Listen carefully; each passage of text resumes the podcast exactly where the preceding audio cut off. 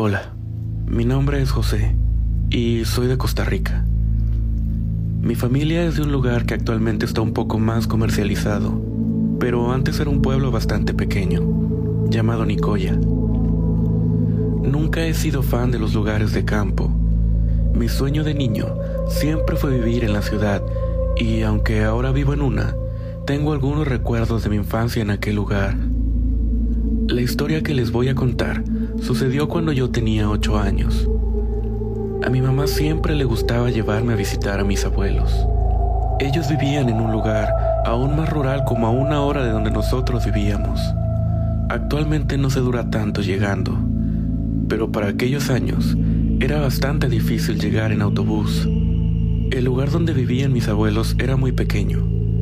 El centro del pueblo tenía una iglesia, un parque y las típicas cantinas.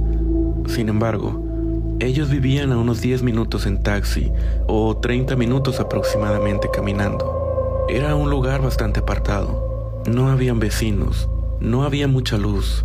La mayor parte del tiempo se utilizaban lámparas y cuando todo estaba apagado no podías verte ni la palma de la mano. El terreno era bastante grande, ya que mi abuelo se dedicaba a criar vacas, gallinas y otros animales Incluso detrás de la casa había un río, pero para llegar a él debías bajar por una montaña llena de árboles y algunas plantas. La visita fue por motivo de la Navidad, por lo tanto habían algunas otras personas reunidas en la casa. Los más grandes estuvieron bebiendo y hablando durante gran parte de la noche sobre algunos temas que no tenían relevancia para un niño de 8 años. Sin embargo, en un momento de la noche, comenzaron a hablar sobre experiencias paranormales, algo que desde siempre me ha gustado mucho. Mi abuelo contaba que últimamente había encontrado algunos de sus animales muertos, como si hubieran sido devorados por algún otro animal.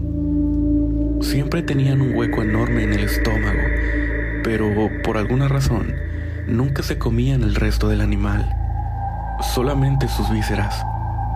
Mencionó que en esas fechas era normal que el diablo anduviera rondando por esos lugares, que más de una vez había escuchado silbidos que venían desde los oscuros potreros que había frente a la casa, lo cual es imposible porque como les dije, el lugar era realmente muy apartado, con calles de terracería muy oscuras como para llegar fácilmente.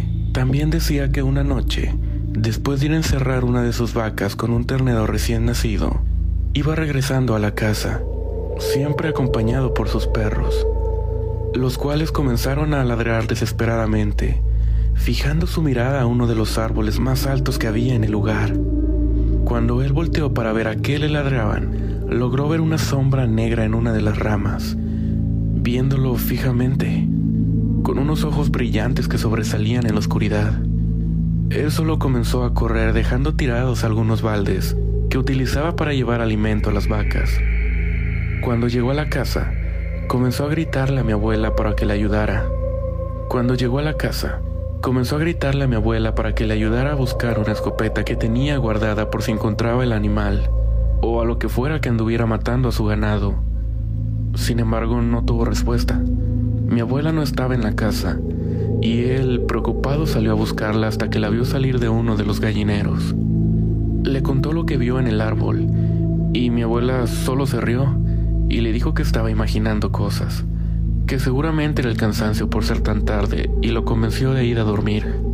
El relato de mi abuelo aquella noche en que estábamos reunidos terminó ahí. Ya dos de mis tías se habían ido a dormir, al igual que mi abuela.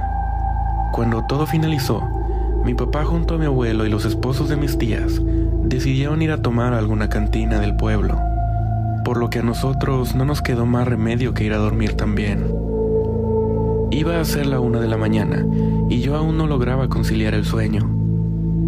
Para mí era una tortura ir de visita donde mis abuelos, porque, como les dije, no me gustan los lugares rurales, ni siquiera ahora que ya soy un adulto.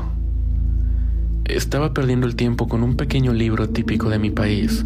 Era un libro que tenía historias, información y algunas actividades. Con estas últimas era en lo que yo me entretenía. Con la luz de una vela trataba de resolver acertijos. De pronto escuché un ruido. Me levanté de la cama pensando que era mi papá, que ya había llegado, y quise ir a buscarlo. El pasillo estaba muy oscuro, solo alumbrado por la luz de la luna que entraba por una de las rejillas de madera que tenía el lavabo de la cocina.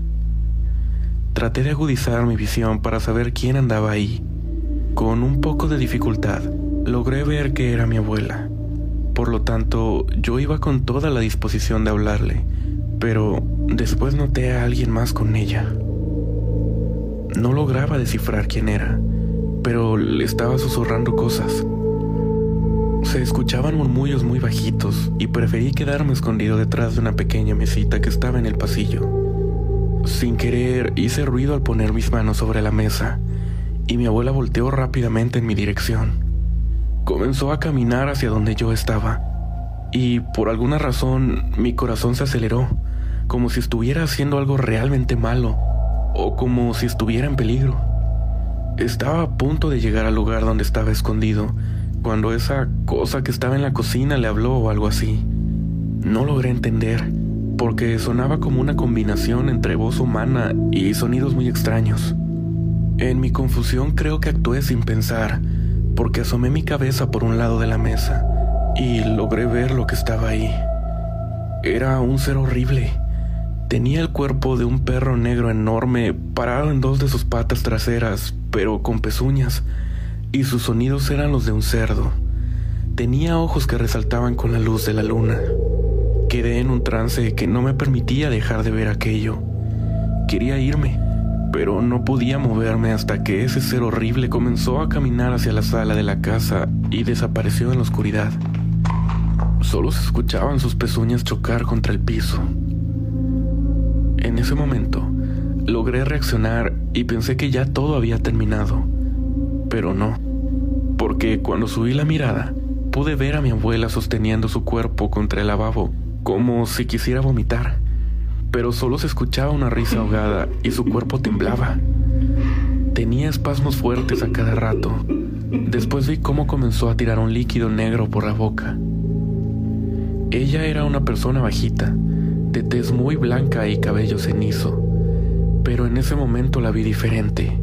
Tenía su espalda encorvada y su piel tenía un color muy extraño, como si estuviera llena de moretones y llagas. Después de un rato de estar ahí, comenzó a caminar en mi dirección muy rápidamente y no supe cómo reaccionar. Solamente puse mi cuerpo contra la pared, deseando que no me viera. Cuando pasó junto a mí, me volteó a ver con unos ojos brillantes y comenzó a reírse a carcajadas. Tenía los dientes negros y las uñas en carne viva. Su cabello no tenía tanto volumen como siempre. Solo, solo eran unos cuantos mechones que colgaban de su cabeza. A pesar de que me vio, no se detuvo. Siguió caminando mientras tenía espasmos y salió por una puerta que daba al patio trasero. Logré escuchar cómo se iban entrando en los árboles que llevaban hacia el río, y dos minutos después, a lo lejos, se escuchó un grito que me heló la sangre por completo. Salí corriendo a mi cama con mi mamá. Ella no se dio cuenta de nada. Estuvo profundamente dormida. Tardé mucho tiempo en dormirme, pensando en qué fue todo lo que sucedió. ¿Por qué no me hizo nada cuando me vio? ¿Y realmente esa cosa era mi abuela? Había escuchado historias sobre brujas pero no estoy completamente seguro de que ella fuese eso. A las 4 de la mañana, mi mamá me despertó para acompañar a mis tías a ordeñar a las vacas, ya que mi amor por los animales era una de las pocas cosas que me ayudaban a sobrellevar esas visitas. Increíblemente, cuando salí estaban todos ahí, mi papá, mi abuelo y mis tíos desayunando, mientras mi abuela le servía el café como si nada hubiera pasado. Sé muy bien que no fue un sueño, ni mi imaginación. Ella actuó indiferente todo el rato, hasta que cruzamos miradas y solamente me lanzó una sonrisa burlona y de complicidad a la vez. Nunca supe si alguien más sabía sobre esto. Yo preferí no contarlo hasta ahora porque sabía que nadie me iba a creer y me tacharían de loco. Mi abuela falleció un par de años después y no quise asistir al funeral. Sentía mucho miedo, Pero cuando estaba en sus últimos días, mi mamá me contó que ella le dijo, cuide a ese niño, porque él no es como los demás. He vivido con miedo todos estos años, por no saber a qué se refería con esa frase.